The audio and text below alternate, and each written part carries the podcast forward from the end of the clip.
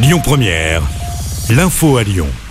Bonjour à toutes et à tous. Le mouvement de grève contre la réforme des retraites s'annonce très suivi jeudi dans l'éducation nationale. Le syndicat SNUDI FO annonce que 75% des enseignants des écoles maternelles et élémentaires du département seront en grève jeudi. Des perturbations également attendues dans les transports. Les prévisions de trafic à la SNCF seront connues ce soir. Le procès sur la mort d'Axel Dorier s'est ouvert ce matin aux assises du Rhône à Lyon.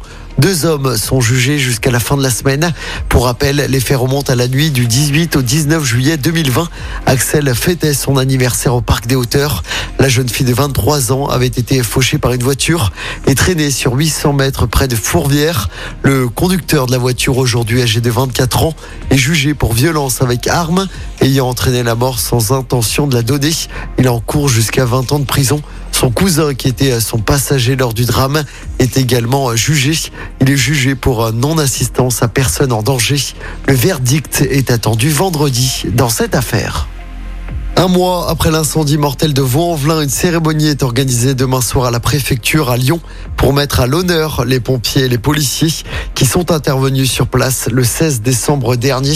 Pour rappel, l'incendie avait fait 10 morts et une vingtaine de blessés dans un immeuble situé au 12 chemin des Barques à Vaux-en-Velin. Retour maintenant sur ce terrible drame. Ce week-end à Lyon, le corps d'un bébé a été retrouvé samedi sur le balcon d'un appartement du 9e arrondissement.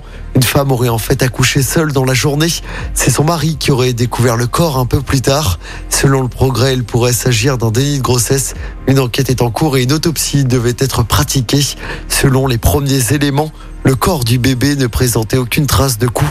La maman, très choquée, a été hospitalisée. On termine avec du sport en tennis. Je rappelle la qualification de Caroline Garcia pour le deuxième tour de l'Open d'Australie. Hier, la Lyonnaise a largement battu la Canadienne Catherine Seboff en 2-7, 6-3, 6-0. La numéro 4 mondiale affrontera Fernandez au deuxième tour du tournoi du Grand Chelem. Et puis en basket, la défaite de Lasvel en championnat. Les Villers-Banais ont été battus hier soir, défaite 91 à 95 contre Le Mans à l'Astrobal. Écoutez votre radio Lyon Première en direct sur l'application Lyon Première, lyonpremière.fr et bien sûr à Lyon sur 90.2 FM et en DAB+. Lyon Première